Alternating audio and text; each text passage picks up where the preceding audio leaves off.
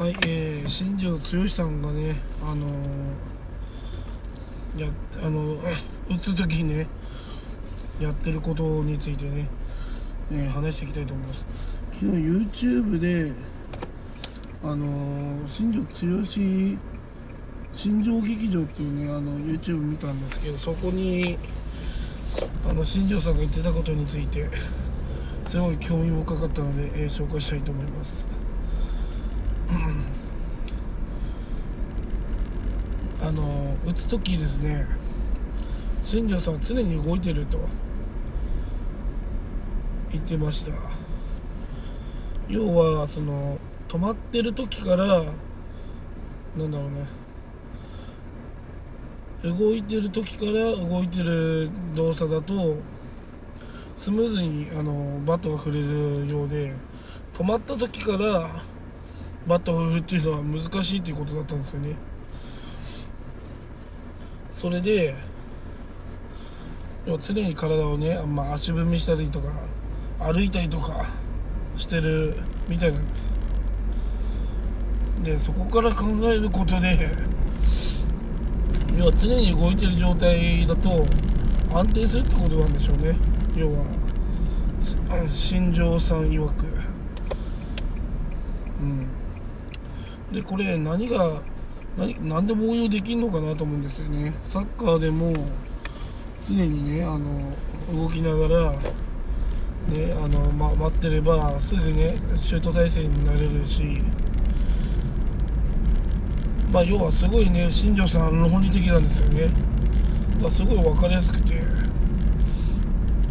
ん。まあ要はあのなんだ例えばプレゼンする時とかでも歩いてる人とかいるじゃないですか。左右。左右に左右に歩いたりとか。よく TD でもね左右に歩いたりとかしてるじゃないですか。それってやっぱりね動きながらあの話すことによってやっぱ自然にね話しやすくなるんでしょうね。うん、なんかその新庄さんが話すことってすごいねなんか魅力的な言葉なんですよね。うん。動きながらの方がスムーズにパッと振れるとか。あなるほどねと思いました昨日。でそして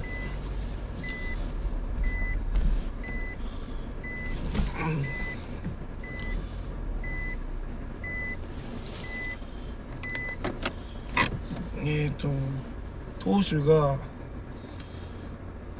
ボールを投げる素振りを見せる前に、えー、足を上げて打つ体勢を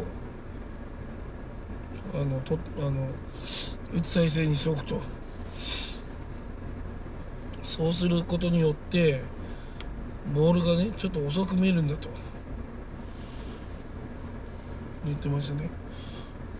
だから打ちやすいと。まあ要はもう準備がすべて終わってる状態なんですよね打つ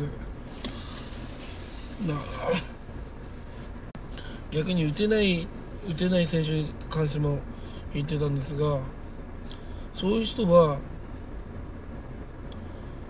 打つ準備ができてないと。だから振り遅れたりとかあの当たりにくい場所に当たっちゃうとかね。そういうみたいなんですよ。要は当たる当たる打者というのは早めに準備ができていてうん。早くね打てる状態になってるってことですね。もう待ってるっていう状態ですね。うん。いや本当にね新庄剛志さんのね発言をね聞いてて損しないですね。常に。だからその緊張しない人はなおさら体をねまああのゆったり動かしたりとか小刻みにね動かしたりとかした方が上がり症っていうのはなくなるんじゃないでしょうかね。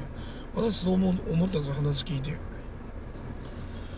常に体を動かすことによって常にね安定したポテンシャルを保つというね。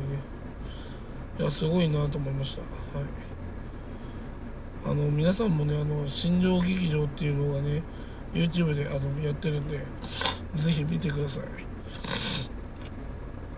野球が野球が好きな人とかねまああとまあ、なんだろうな哲学勉強したい人には特におすすめですね、うん、新庄剛志さんのね考えは素晴らしいなと思いますね。やっぱり、まあ、だからあんだけスタイルも良くて、まあ、考え方もしっかりしてんだなと思いますね。